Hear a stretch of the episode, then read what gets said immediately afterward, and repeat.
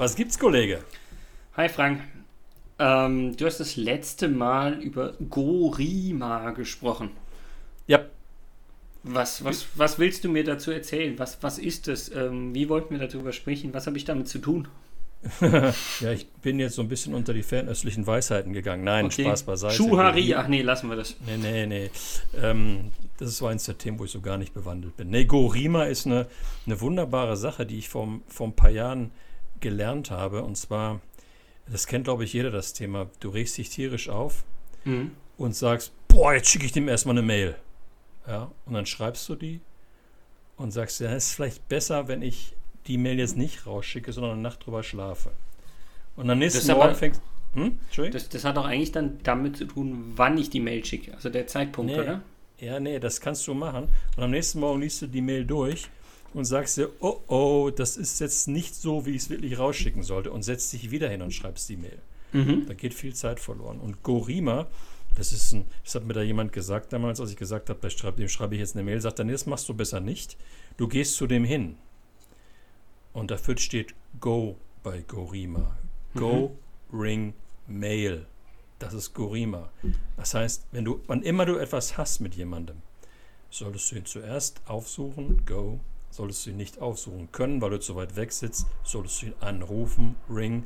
Und erst in aller Not, wenn du beispielsweise ins zeitlich pressiert oder irgendwelche anderen Gründe dafür sprechen, schickst du die Mail.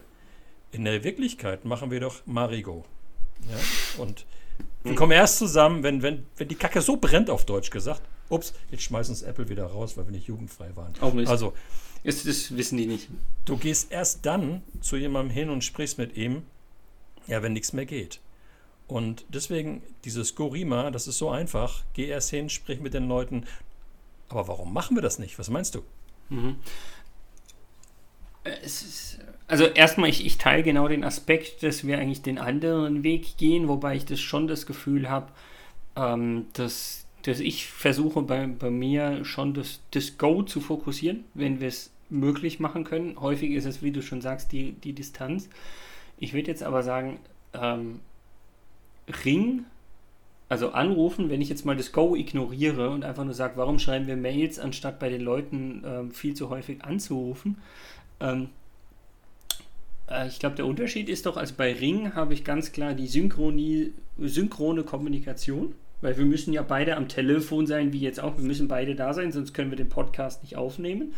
Aber eine WhatsApp oder eine Mail oder sonst was, die kann ich ja auch jetzt mal quasi in das schwarze Loch schicken und äh, derjenige, der Empfänger oder diejenige, kann sie dann lesen, ähm, wann auch immer er es möchte.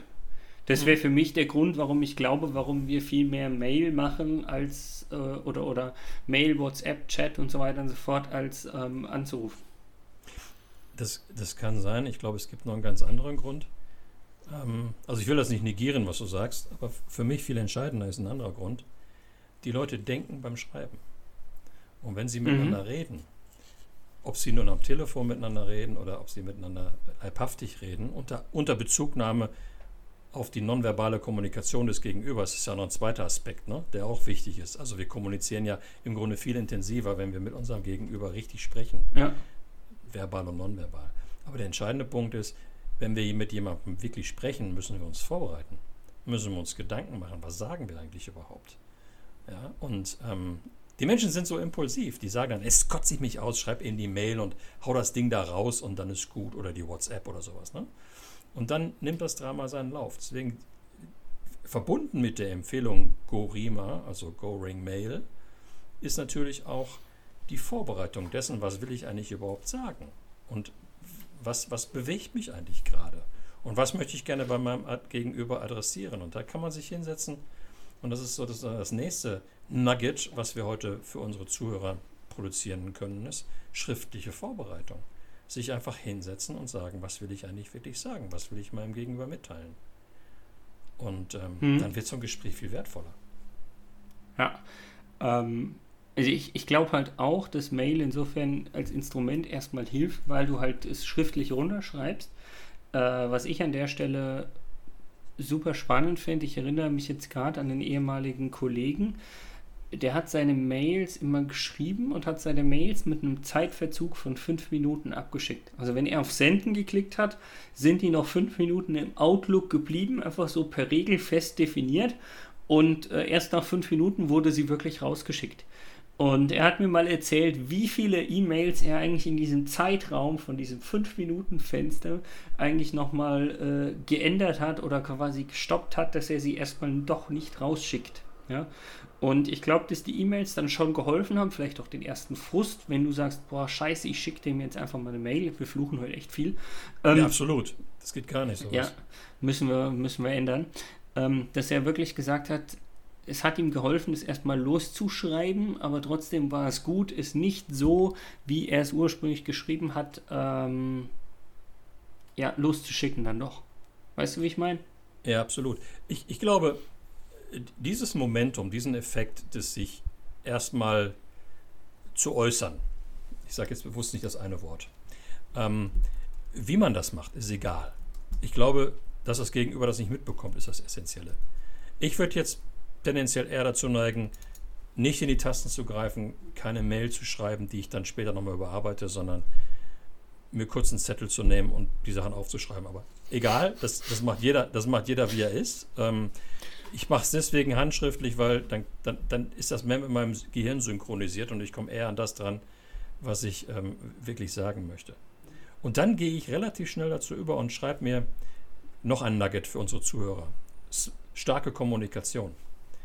Und das steht natürlich wieder, jeder Anfangsbuchstabe von stark steht wiederum für, für einen Satz oder für einen Gedanken.